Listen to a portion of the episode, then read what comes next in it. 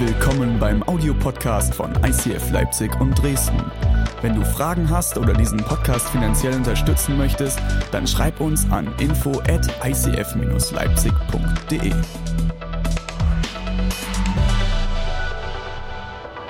Jesus, ich danke dir, dass du jetzt hier bist. Heiliger Geist, ich danke dir, dass du da bist. Vater, ich danke dir, dass du da bist und dass wir heute mit dir feiern dürfen. Ich danke dir für all das, was du dieses Wochenende schon getan hast, im Herzen unserer Kirche, im Herzen von Ostdeutschland und Hamburg. Und ich danke dir für all das, was du noch tun wirst heute. Wir lieben und verehren dich. Amen. Amen. Männer, ich danke euch.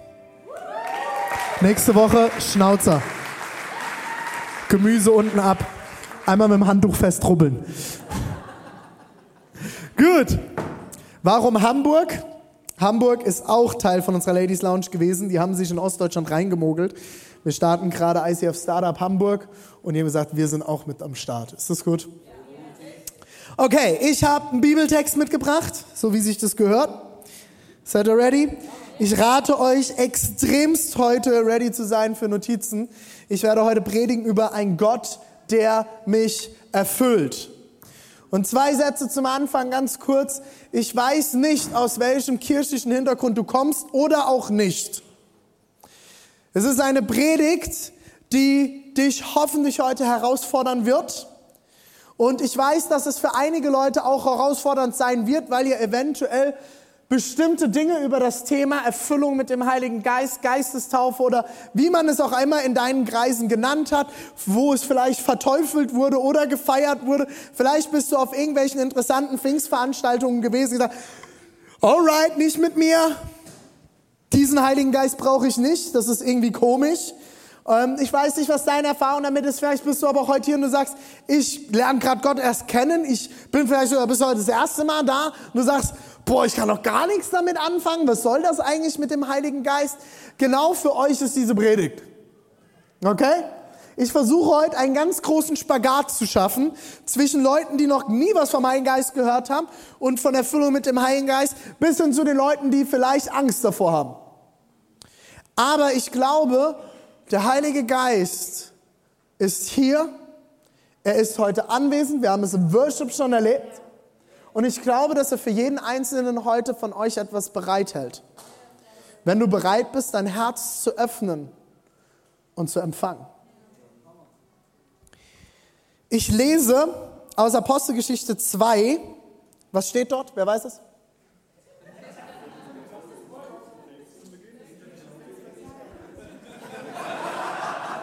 Du warst zu schnell. Du warst zu schnell. Meine Pointe versaut. Ist nicht schlimm. Was ist da? Was passiert dort gerade? Pfingstfest. Das Pfingstfest. Dann lese ich halt einfach. Zu Beginn des jüdischen Pfingstfestes waren alle, die zu Jesus gehörten, wieder beieinander. Punkt. Situation, Jesus ist gerade weg. Kennt ihr diese Situationen in Filmen? Ich muss mal kurz Zigaretten holen und dann kommt die Person nicht mehr wieder. Für alle, die das noch nicht mitgekriegt haben mit Jesus, ähnlich war das mit Jesus, nur dass er keine Zigaretten holen gegangen ist, sondern gesagt hat, tschüss, ich gehe zum Vater.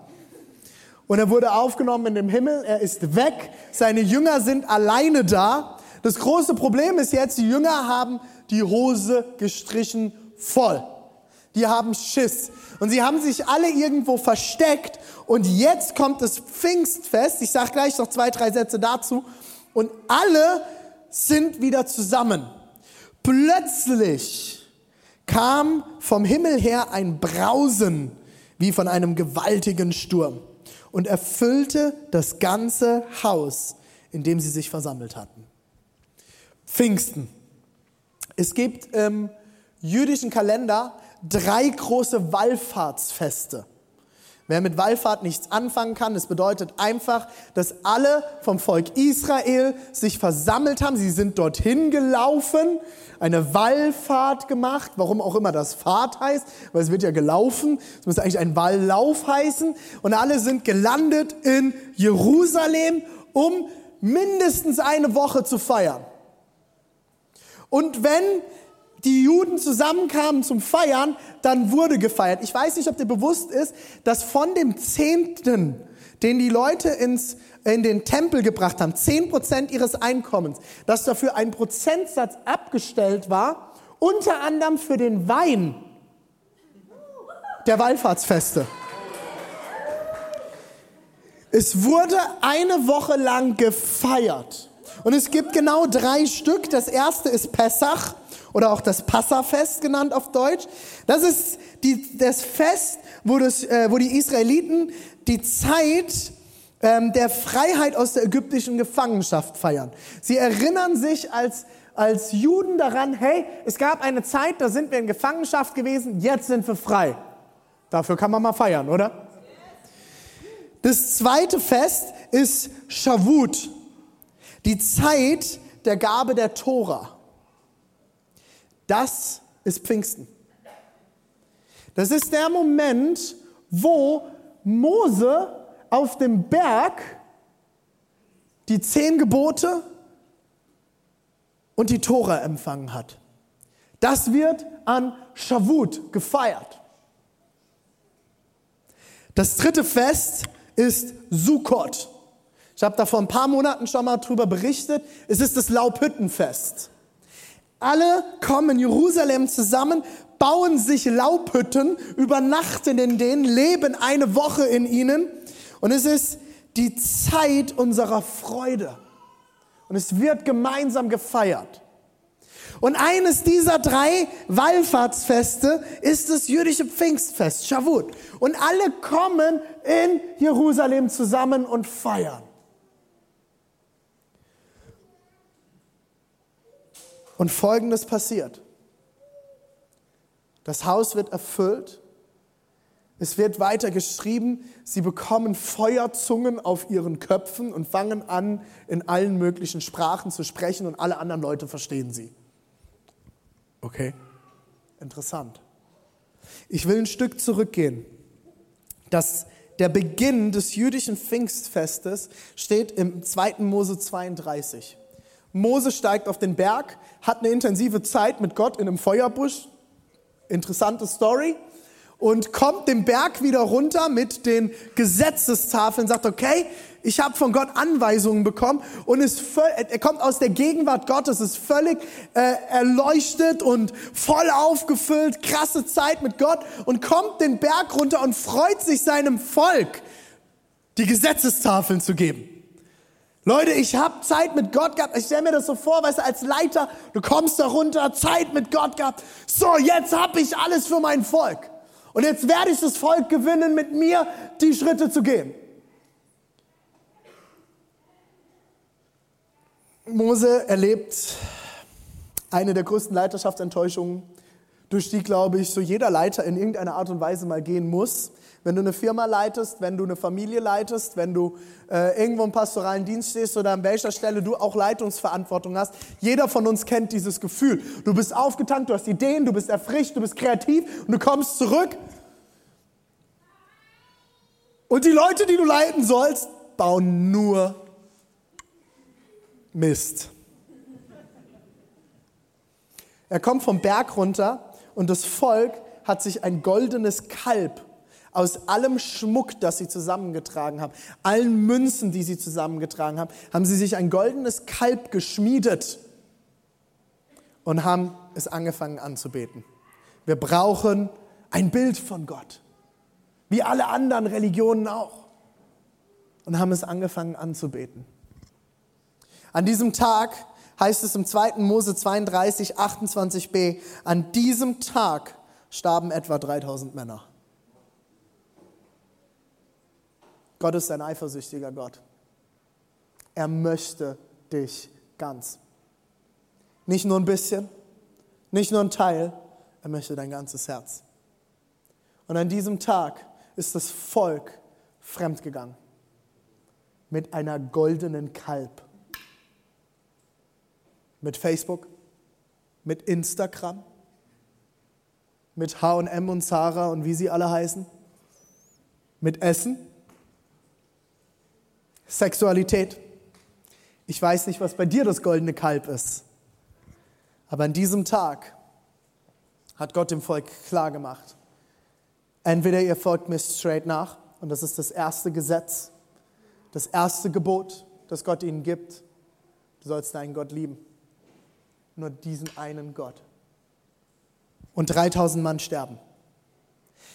Jetzt wird es richtig spannend, wenn wir in die Pfingstgeschichte, wo der Heilige Geist kommt, hineinschauen in Apostelgeschichte 2 heißt es im Vers 41, am Ende, nachdem der Heilige Geist gekommen ist, die Zahl der Gläubigen wuchs an diesem Tag um etwa 3000 Menschen. Mein erster Punkt für heute ist, der Heilige Geist schenkt Leben. Wenn der Heilige Geist kommt, kommt Leben.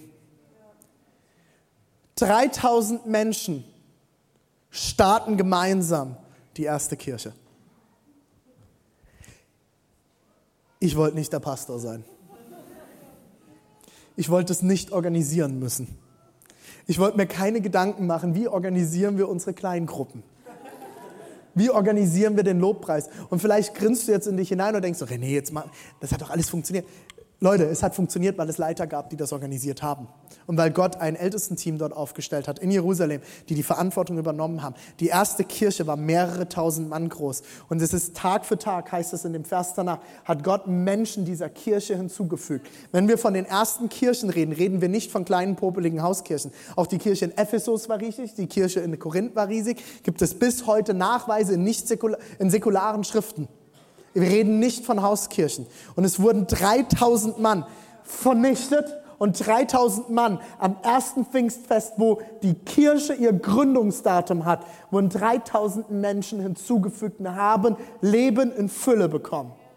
Durch den Heiligen Geist. Der Heilige Geist schenkt Leben. Ich will mit euch weitergehen. Der zweite Punkt ist, der Heilige Geist lebt in uns wenn wir Jesus angenommen haben. Eine Frage, die immer wieder Christen beschäftigt ist, habe ich denn den Heiligen Geist? Und es ist eine Frage, die ich auch immer wieder gestellt bekomme als Pastor. René, woher weiß ich, dass ich den Heiligen Geist habe? Es gibt riesengroße theologische Ausarbeitungen zu den Themen. Das Altpfingsttum, ähm, das vor ungefähr knapp 100 Jahren entstanden ist, hat gesagt, du hast den Heiligen Geist nur, wenn du in neuen Sprachen sprichst. Eine von Gott eingegebene Sprache. Die Bibel spricht im Korinther 13 von Reden in Engelszungen. Es ist eine Sprache, die nur zwischen dir und Gott existiert oder eine Sprache, die es auf dieser Welt schon gibt und die du bekommst, aber selbst noch nie gelernt hast. Es gibt so viele Theorien dazu. Ich will aber schauen, was sagt die Bibel eigentlich. Und die Bibel ist meines Erachtens nach extrem klar dazu. Und wir lesen im Epheser 1, 13 bis 14. Durch Christus habt auch ihr nun die Wahrheit gehört, die gute Botschaft, dass Gott euch rettet. Ihr habt an Christus geglaubt, denn er hat euch mit dem Siegel seines Heiligen Geistes den er vor langer Zeit zugesagt hat, als sein Eigentum bestätigt. Der Heilige Geist ist die Garantie dafür, dass er uns alles geben wird, was er uns versprochen hat. Und dass wir sein Eigentum sind, zum Lob seiner Herrlichkeit. Wir lesen hier ganz spannende Dinge. Das erste ist, dass Gott euch rettet. Gott wird retten.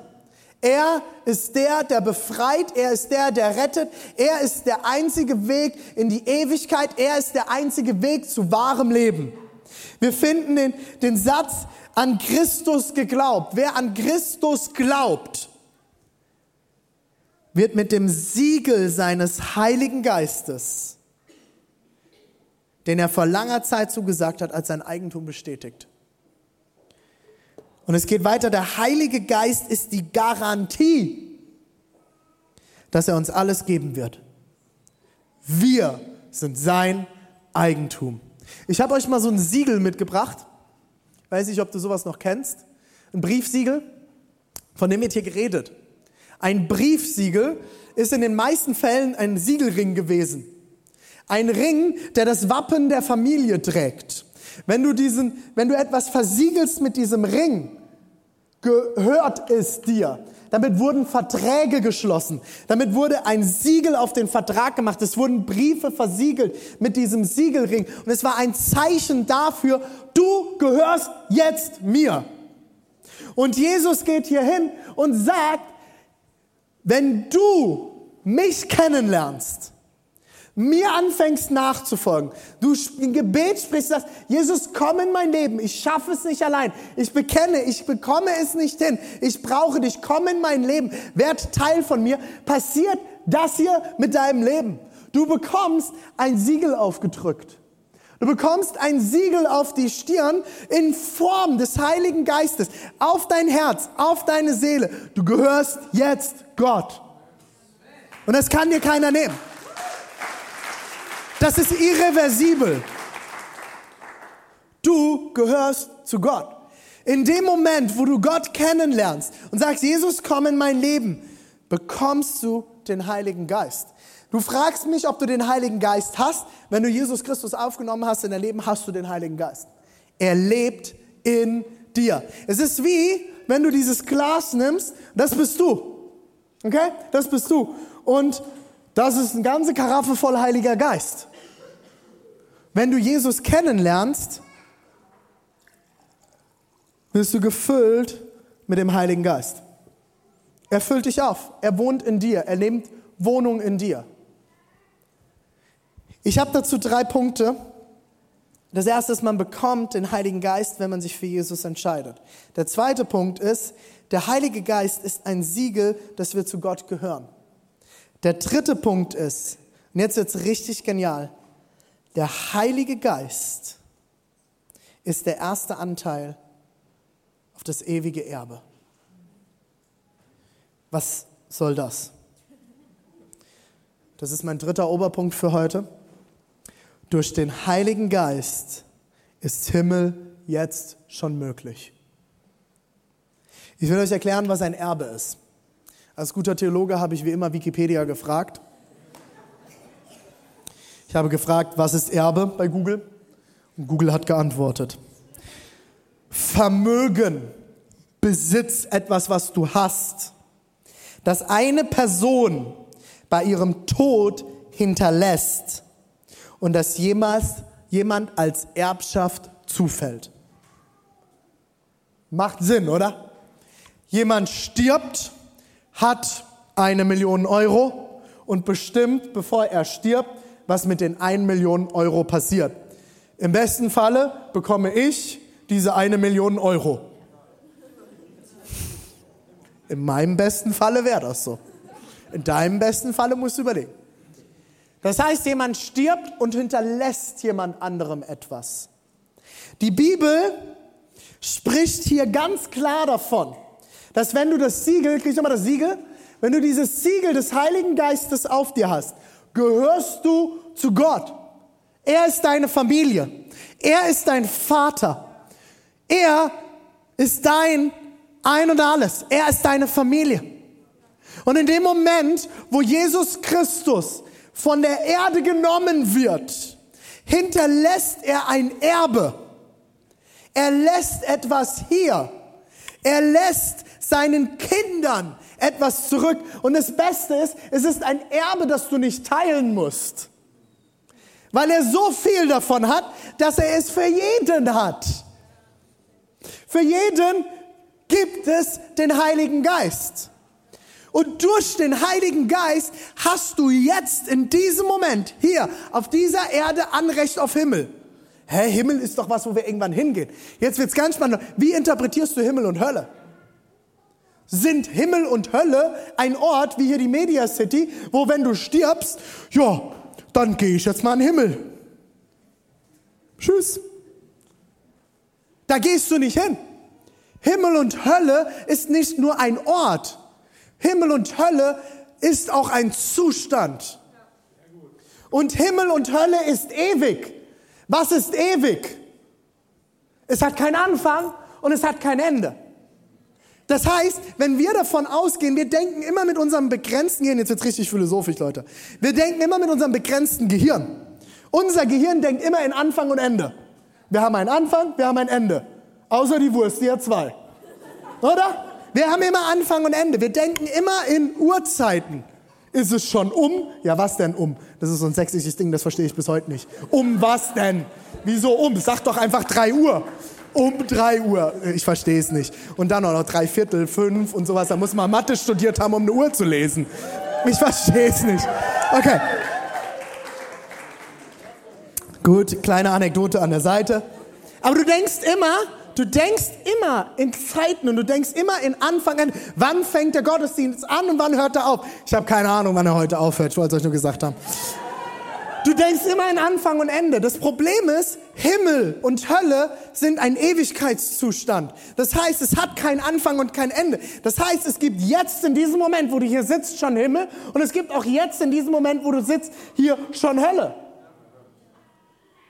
Und es hat etwas mit Zuständen zu tun. Frag eine Frau, die vergewaltigt wurde. Und ich hatte genug seelsorgerliche Gespräche in diese Richtung, dass ich weiß, was das bedeutet.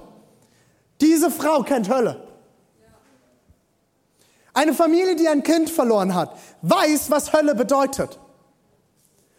Du kannst auf dieser Erde schon in Kontakt kommen mit Höllenzuständen in deinem Leben. Und genauso haben wir aber auch jetzt schon Anrecht und die Möglichkeit, Himmel in unserem Leben zu erleben. Jemand schon mal verliebt gewesen? Wow, vier Leute, der Rest lügt. Ansonsten, wir können auch für euch beten. Liebesfähigkeit in Jesu Namen jetzt. Wow. Verliebt. Oh, das ist ein himmlischer Moment, oder? Das erste Mal verliebt. Wenn du, da braucht man nicht lange drüber reden, ich weiß Bescheid. Oder ihr kennt doch diese Momente, oder? Wenn man das erste Mal Händchen hält. Ich weiß es noch ganz genau. Das sind Himmelsmomente. Einer der größten Himmelsmomente in meinem Leben war, als ich meine Tochter zum ersten Mal auf meinem Arm nehmen durfte. Lina auf meinem Arm zu halten. Ich habe nur noch Rotz und Wasser geheult. Es war so ein großer Kampf. Meine Frau hat eine sehr schwierige Geburt durchgefochten. Ich habe darüber ein Jahr lang gepredigt. Nach einem Jahr kam irgendwann jemand und gesagt, René, die Geburt war schon echt heftig für dich. Sag ich, wie kommst du wie kommst denn da jetzt drauf? Du hast jetzt ein Jahr lang immer wieder drüber geredet. Sag, irgendwo muss ich aufarbeiten. Aber dieser Moment nach diesem Kampf, den ich nicht mal selber ausgefochten habe, du stehst ja als Mann nur blöd daneben und kannst nichts machen und machst dann auch immer noch alles falsch. Und dann meine Tochter das erste Mal im Arm zu halten, das ist Himmel. Da spürst du und erlebst ein Stück des Himmels. Was ist Himmel? Was ist eigentlich Himmel?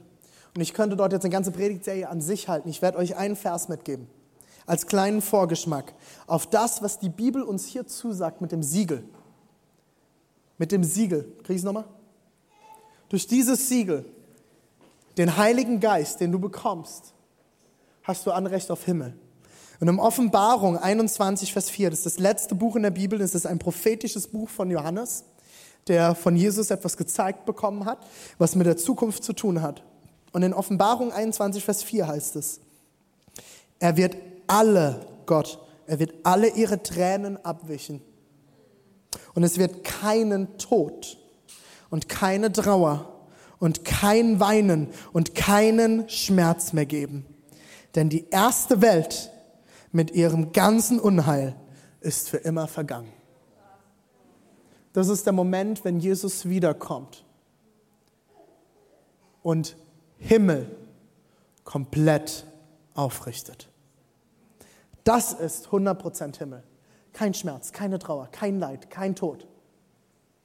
Stell dir dieses Leben vor. Ist das krass? Ich sehne mich danach. Viele von euch wissen, ich kämpfe seit Jahren mit einer Krankheit. Und ich habe immer wieder Schmerzen. Ihr glaubt nicht, wie sehr ich mich danach sehne, auf diesen Tag keine Schmerzen mehr zu haben. Und jetzt wird es aber spannend. Die Bibel sagt uns zu, durch den Heiligen Geist haben wir jetzt schon Anrecht auf Himmel in unserem Leben. Du kannst jetzt schon Teile des Erbes empfangen. Das Problem ist einfach nur, es ist noch nicht komplett da. Ich werde immer wieder gefragt, René, warum werden manche Leute geheilt und andere nicht? Puh, gute Frage, geht mir ganz genauso, seit zwölf Jahren. Ich glaube, Gott hat mich schon geheilt, aber es manifestiert sich nicht an meinem Körper. Ich sehe es noch nicht. Ich spüre es noch nicht. Ich weiß es nicht. Das Einzige, was ich dazu sagen kann, ist, ich glaube, dass wir jetzt schon Anrecht darauf haben. Aber Gott entscheidet, wann, wie und wo. Und es wird der Tag kommen, wo alles von einem Moment auf den anderen einfach weg ist. Der Tag wird kommen. Deswegen werde ich aber nicht aufhören zu beten, dass es sich hier auf dieser Erde schon zeigt.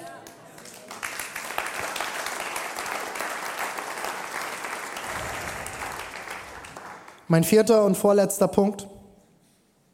Der Heilige Geist will dich mit Kraft erfüllen. Apostelgeschichte 1, Vers 8. Sie ist kurz bevor äh, Jesus geht und es ist kurz vor dem Pfingstfest. Heißt es, aber ihr werdet den Heiligen Geist empfangen und durch seine Kraft, sagt mal zusammen Kraft, durch seine Kraft meine Zeugen sein in Jerusalem und ganz Judäa, in Samarien und überall auf der Erde. Das Wort, das hier mit Kraft beschrieben wird, heißt auf Griechisch Dynamis. Kannst du es mal anwerfen? Kraft gleich Griechisch Dynamis. Davon kommt unser deutsches Wort Dynamit. Dynamis heißt Kraft, Vollmacht, eine besonders innenwohnende Kraft. Das ist die deutsche Übersetzung für das griechische Wort Dynamis. Eine Kraft, die ausgeübt werden kann. Eine Kraft, die etwas bewegt, etwas ausübt, etwas voranbringt, etwas vorantreibt. Das ist Dynamis. Wenn du vielleicht früher irgendwelche alten Westernfilme geguckt hast, mein Vater ist ein großer John Wayne-Fan. Ich habe ein ganz tolles Bild gemacht in, ähm, am John Wayne Airport in Orange County. Ist eine riesengroße Metallfigur mit, mit John Wayne, muss ich euch irgendwann mal mitbringen. Da habe ich ein Foto gemacht für meinen Vater. Ich bin mit Western aufgewachsen. Wir haben immer Western zu Hause geguckt. Und dann kommt immer irgendwann der Moment, wo einer dieser Cowboys so ein ganzes Bündel Dynamit dabei hat, das vor irgendeine komische Höhle legt, die zugeschüttet ist. Und dahinter verbirgt sich der Schatz. Das Ding wird angezündet, explodiert und der Weg ist frei. Das ist Dynamis. Das ist Dynamis. Der Heilige Geist ist eine Kraft, die Wege freisprengt. Es ist eine Kraft, die die Dinge in Bewegung bringt, die etwas ins Rollen bringt, die etwas vorantreibt, die etwas verändert. Wenn Dynamis kommt, dann wird sich etwas verändern. Das geht gar nicht anders. Wenn eine Kraft kommt, wird sich etwas verändern, oder? Dann kann das nicht ohne Veränderung zurückbleiben. Und das Spannende finde ich ist, in Matthäus 26, 64 heißt es, dass Gott die Kraft ist. Und dasselbe Wort, was hier für Kraft verwendet ist, ist wiederum Dynamis. Gott ist Kraft. Gott ist Dynamis und er hat seinen Sohn auf diese Erde geschickt. Jesus Christus wurde Gott selbst Mensch auf dieser Erde und hat das Dynamis in sich getragen.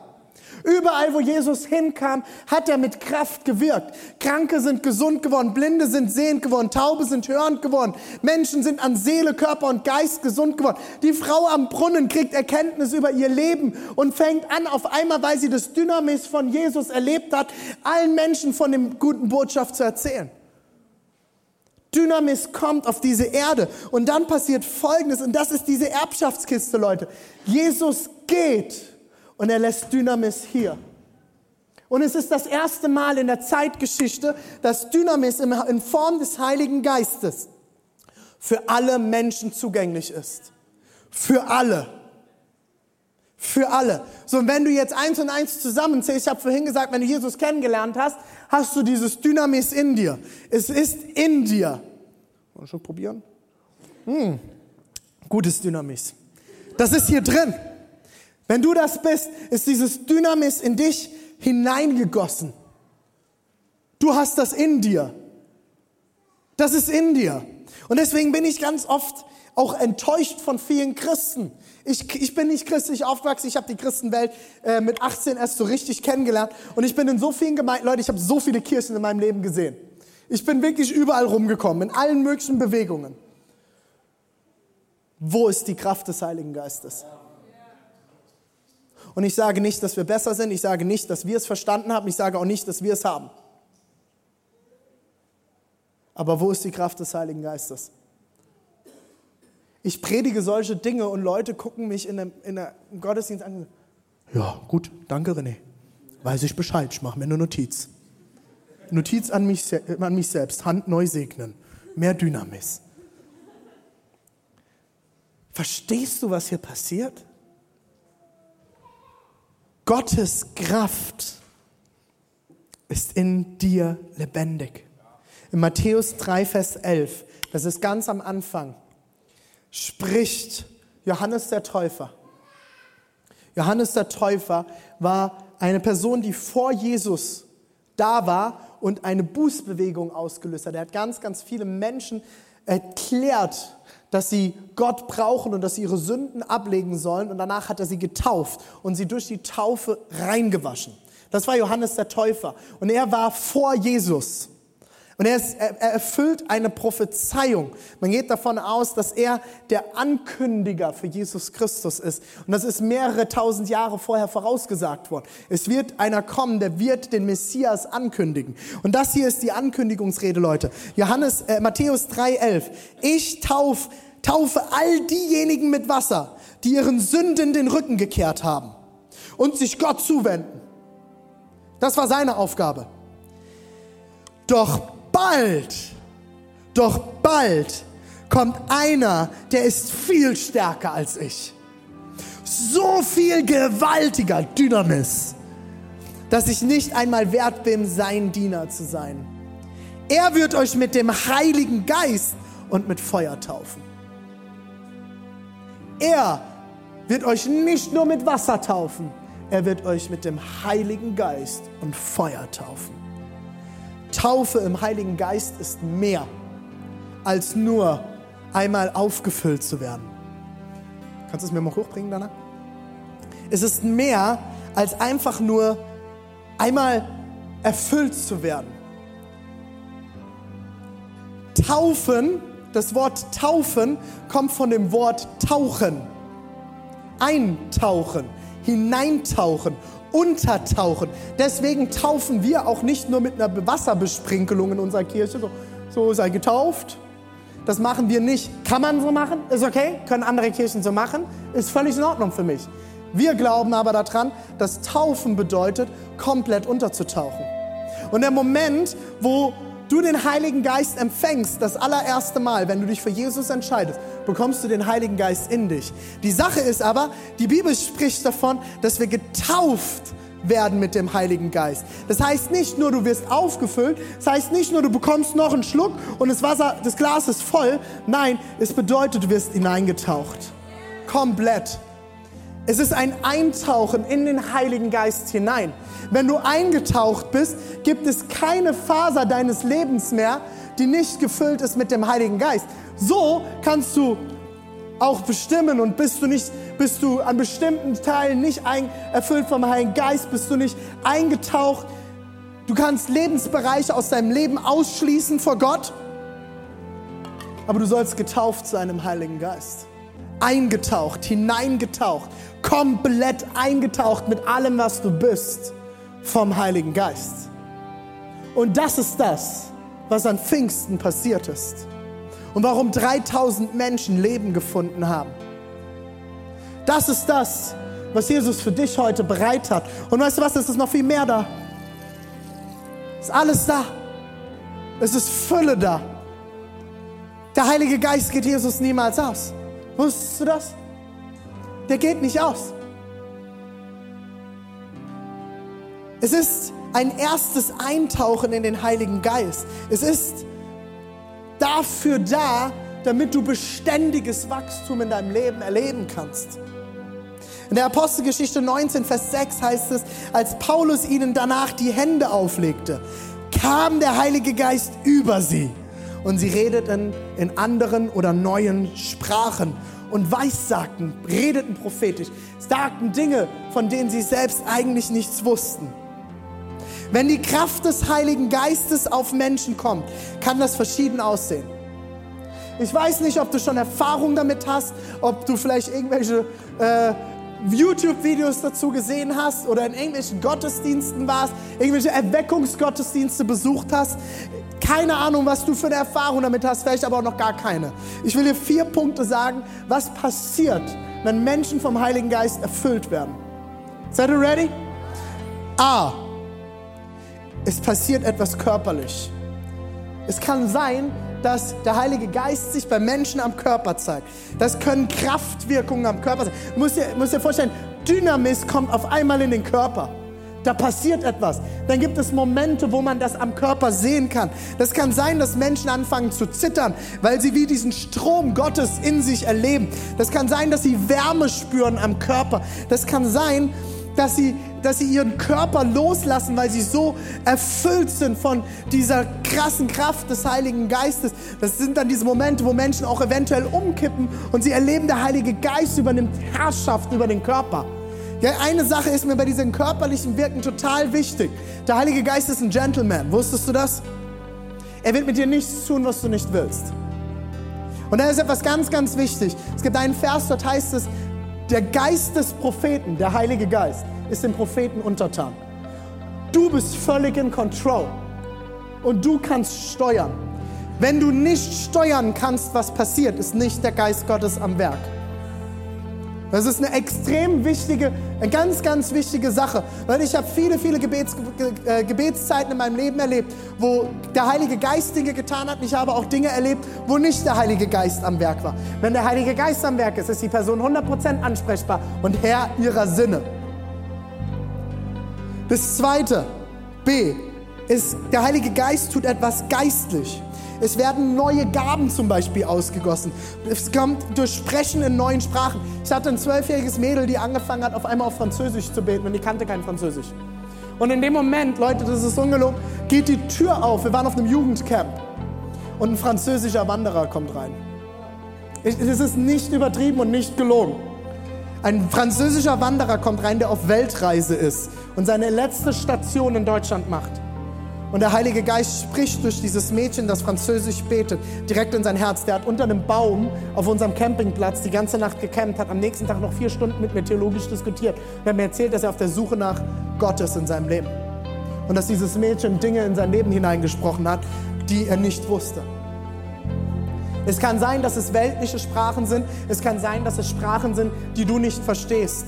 Es ist eine Sprache, die mit Engelszungen gleichgesetzt wird. Die Sprache der Engel ist die einzige Sprache, die der Feind nicht versteht. Es ist eine Geheimsprache zwischen dir und Gott. Und es wird auch als die einzige Gabe genannt, jetzt muss ich aufpassen, nächste Woche reden wir nochmal mehr über die Gaben, es ist auch die einzige Gabe, die zur Selbsterbauung genannt wird in Korinther 12 bis 14. Oder Leute fangen an, prophetisch zu reden. Heilungen passieren. C, selig. Man spürt auf einmal eine neue Kraft in sich, die vorher nicht da war und die die Seele neu aufstehen lässt, die die Seele erfüllt. Und D, auch psychisch. Heilungen an der, an der Psyche. Meine Mutter war über acht Jahre lang schwerst selbstmordgefährdet. Ich habe als Jugendlicher mindestens 30 Selbstmordversuche meiner Mutter verhindert. Und wir hatten eine, eine Gebetssession in der Kirche damals und wir haben gebetet, dass der Heilige Geist kommt über unsere Familie. Meine Geschwister, meine Eltern und ich, wir haben zusammengestanden und mehrere Leute haben für uns gebetet. Und in dem Moment passierte etwas an meiner Mutter, an ihrem Körper und sie beschreibt, wie ein Geist des Todes aus ihr ausfährt. Leute, diese Dinge sind real und ich will dir damit keine Angst machen, sondern ich will dich damit ermutigen, wo der Heilige Geist kommt, passiert etwas. Seit diesem Tag hat meine Mutter keine Selbstmordgedanken mehr. Sie kämpft immer wieder. Es gibt Tage, die sind leichter und es gibt Tage, die sind schwerer. Aber Tod ist verschwunden an diesem Tag aus unserer Familie, weil der Heilige Geist kam. Warum ist es dort passiert und an anderen Stellen noch nicht? Ich weiß es nicht. Ich kann es euch nicht erklären, aber ich werde nicht aufhören, dafür zu beten. Es kann sein, dass Menschen von geistlichen Mächten frei werden oder auch von Süchten. Meine lieben Raucher, Gott kann euch heilen. Gott kann Befreiung schenken auch von dieser Sucht. Vielleicht kämpfst du mit anderen Süchten, Pornografie. Gott kann durch den Heiligen Geist Freiheit schenken. Er kann von Depressionen und anderen psychischen Krankheiten Befreiung schenken.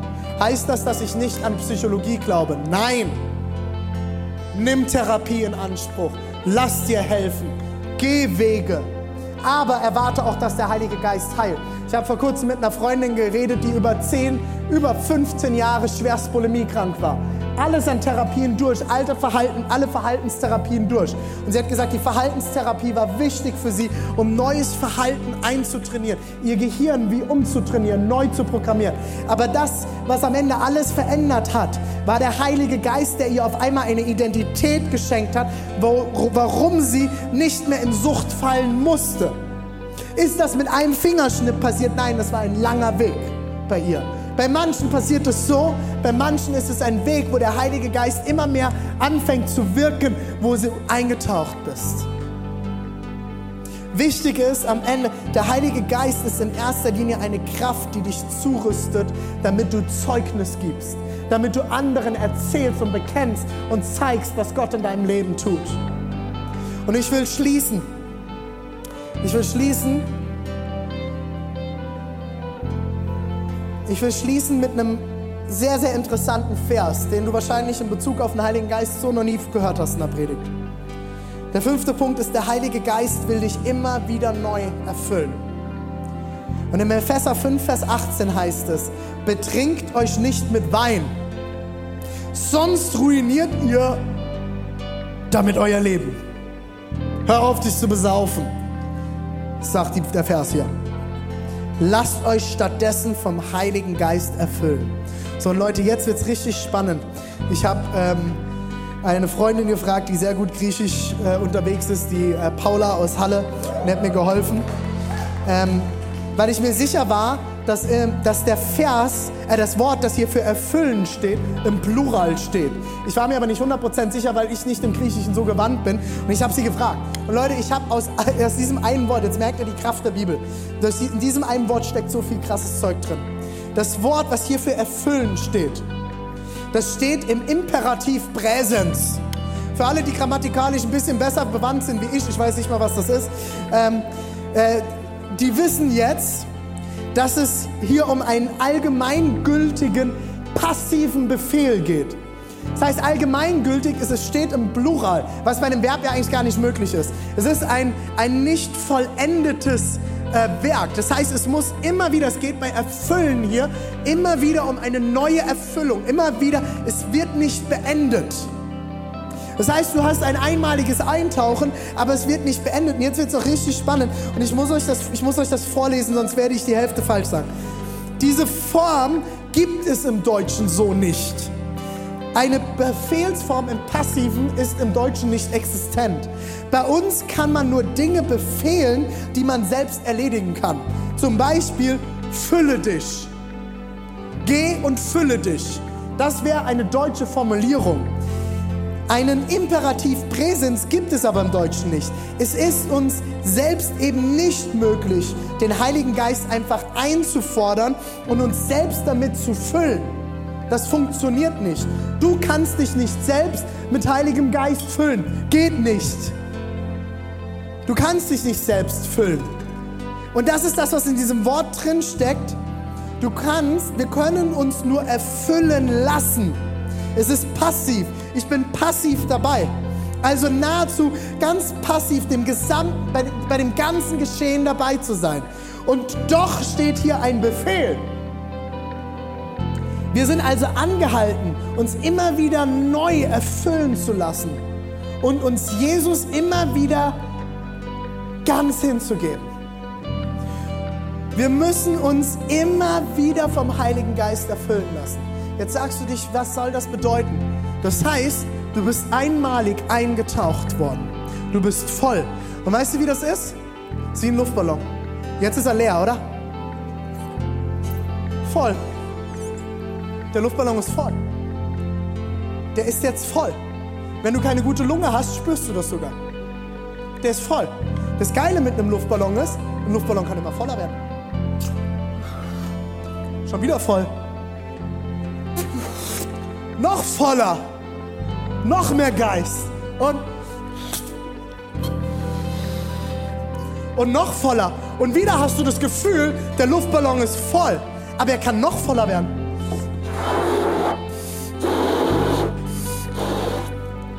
Und noch voller, oder? Du kannst wieder und noch mehr Heiliger Geist und noch mehr. Das sind die Momente, wo du dem Heiligen Geist in deinem Leben noch mehr Raum gibst. Heiliger Geist, erfüll mich neu. Ich spüre, ich brauche mehr von deiner Kraft. Ich brauche mehr von deiner Gegenwart. Hier sind Dinge in meinem Leben, die will ich dir abgeben, damit du mich noch mehr erfüllen kannst.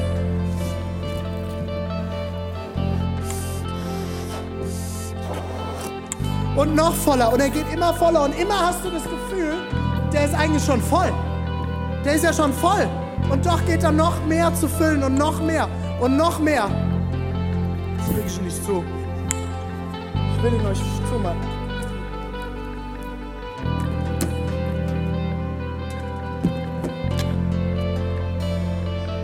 Er wird immer voller. Und das ist das, wozu ich dich heute ermutigen will. Ich will schließen mit den Versen aus Apostelgeschichte 10. Und ich weiß, es waren heute sehr viele Bibelstellen. Aber Leute, das ist ein Thema, das ich nur an Wort mit euch durchmachen kann. In Apostelgeschichte 10, 44 ist die Situation, die erste Kirche ist entstanden. Petrus und Paulus reisen durch die Welt und fangen an zu predigen. Petrus kommt in eine Situation, dass er das erste Mal vor einer Gruppe von Nichtjuden spricht, die Gott kennengelernt haben. Was für Jerusalemer Juden damals für die erste Kirche eigentlich ein No-Go war. Die sind ja unbeschnitten, die können doch nicht das Wort Gottes jetzt annehmen für ihr Leben. Und folgendes passiert. Noch während Petrus spricht oder sprach, kam der Heilige Geist über alle, die seine Botschaft hörten. Kein Gebet, kein Lobpreis, keine Handauferlegung, kein gar nichts. Immer wenn du versuchst, den Heiligen Geist festzumachen an irgendetwas, kommt eine neue Bibelstelle. Und das ist eine davon. Noch während Petrus predigte, sprach, kam der Heilige Geist über alle, die seine Botschaft hörten. Die jüdischen Gläubigen, die mit Petrus gekommen waren, staunten, dass Gott auch Nichtjuden den Heiligen Geist schenkte. Die dachten, das geht gar nicht. Der ist für Juden bestimmt.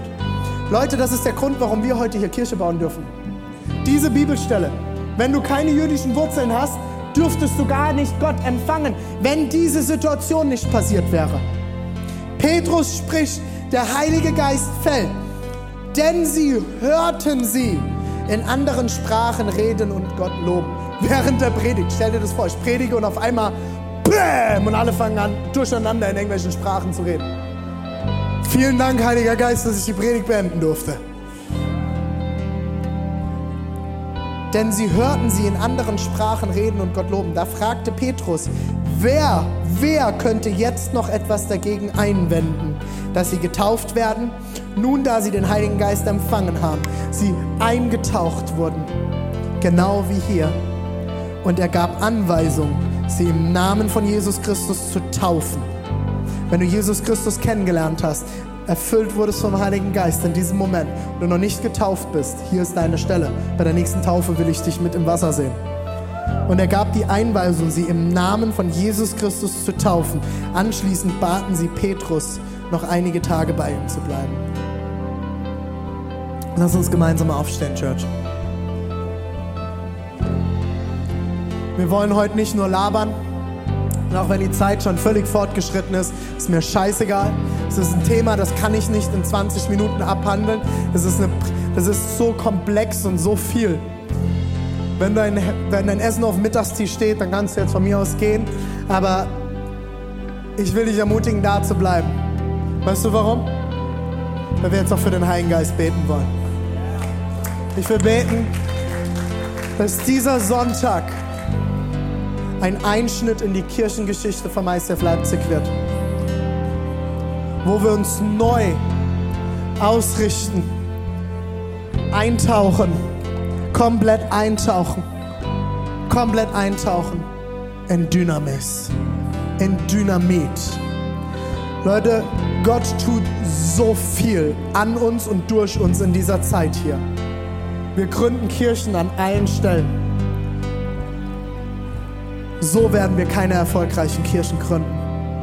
So wirst du dein Leben mit Jesus Christus nicht erfolgreich gestalten. Dir ist es langweilig als Christ, dann fehlt dir Dynamit. Deine Gebete sind langweilig, dann fehlt dir Dynamit. Du sprichst nur langweilige Gebetsgemeinschaften einer nach dem anderen. Dir fehlt Dynamit. Wenn wir anfangen als Kirche zu beten, dann fangen wir alle an zu beten. Weißt du warum? Weil Dynamit in uns ist und wir gar nicht anders können, als laut anfangen zu beten. Alle gemeinsam.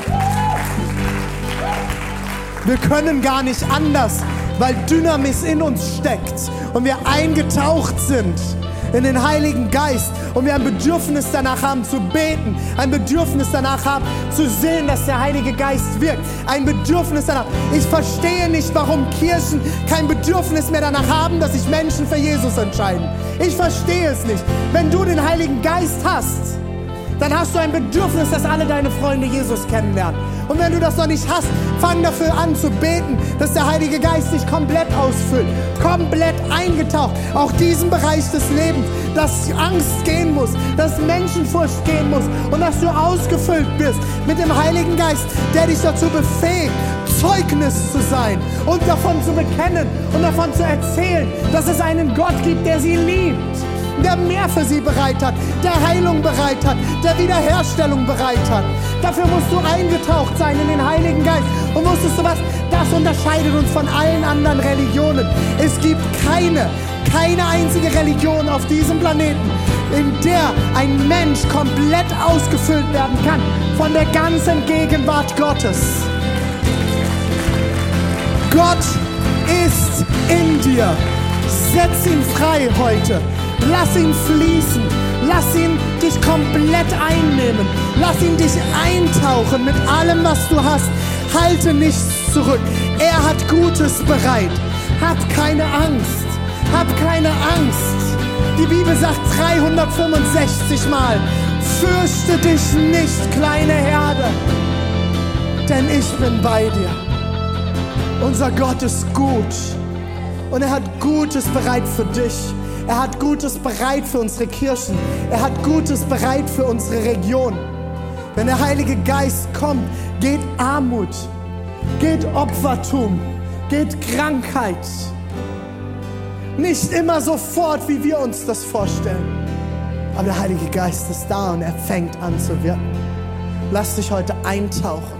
Lass dich erfüllen.